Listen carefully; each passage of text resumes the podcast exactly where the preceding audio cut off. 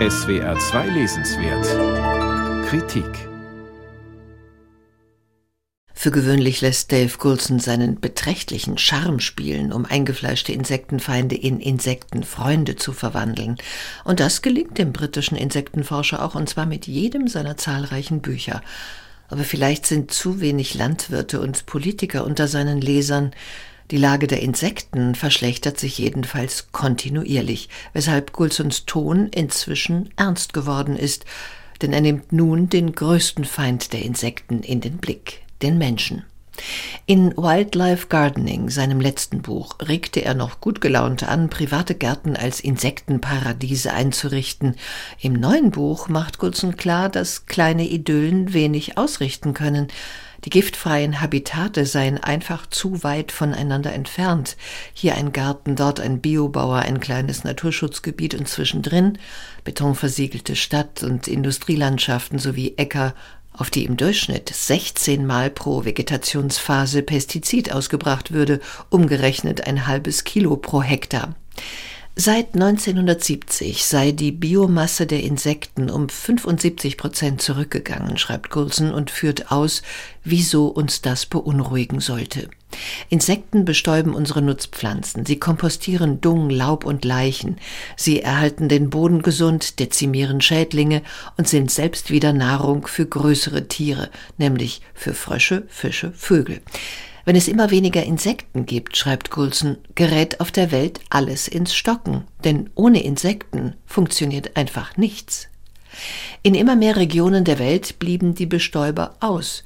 In Teilen Südwestchinas, Bengalens, Brasiliens würden Obstbäume inzwischen von Hand bestäubt, berichtet Dave Coulson.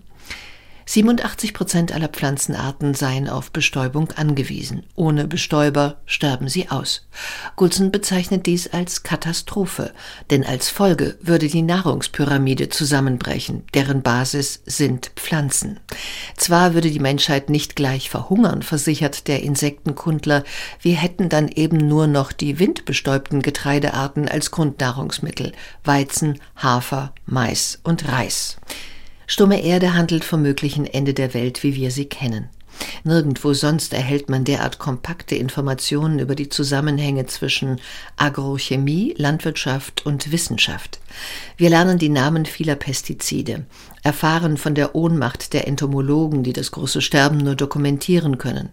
Gulson beziffert den Verlust fruchtbaren Bodens pro Jahr durch Überdüngung, Verdichtung, Klimawandel, er beziffert den Verlust an Wildblumen, deren Existenz für Insekten lebenswichtig ist. Er beziffert die Verluste durch zunehmende Ernteausfälle, weil Bestäuber fehlen. Er macht klar, dass es dringend ist und wendet sich im letzten Kapitel, was wir alle tun können, an die, die ihr Verhalten verändern müssten, an Konsumenten, Lehrer, Gärtner, Politiker und mit diesen Worten an Landwirte. Ob es ihnen gefällt oder nicht, wie in vielen anderen Lebensbereichen wird es im 21. Jahrhundert auch in der Landwirtschaft einen massiven Wandel geben müssen. Ein Weiter so ist keine Option. Dave Coulsons flehentlich wütendes Plädoyer für die Rettung der Insekten wird bei Erscheinen in Deutschland übertönt vom Krieg Russlands, in dessen Folge die Preise für Dünger, Sprit, Weizen und Mais weiter ansteigen. In Afrika droht eine Hungersnot und deutsche Bauernverbände, aber nicht nur sie, glauben, es sei nun nicht die richtige Zeit für Bienenbiotope, wie die FAZ Anfang März in ihrem Wirtschaftsteil titelte. Jetzt soll offenbar aus der Erde rausgeholt werden, was noch geht.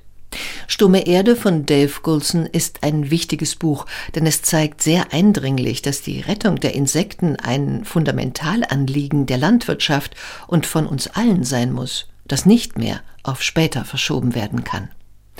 Dave Coulson, Stumme Erde, Warum wir die Insekten retten müssen, übersetzt aus dem Englischen von Sabine Hübner, erschienen im Hansa Verlag. 368 Seiten kosten 25 Euro.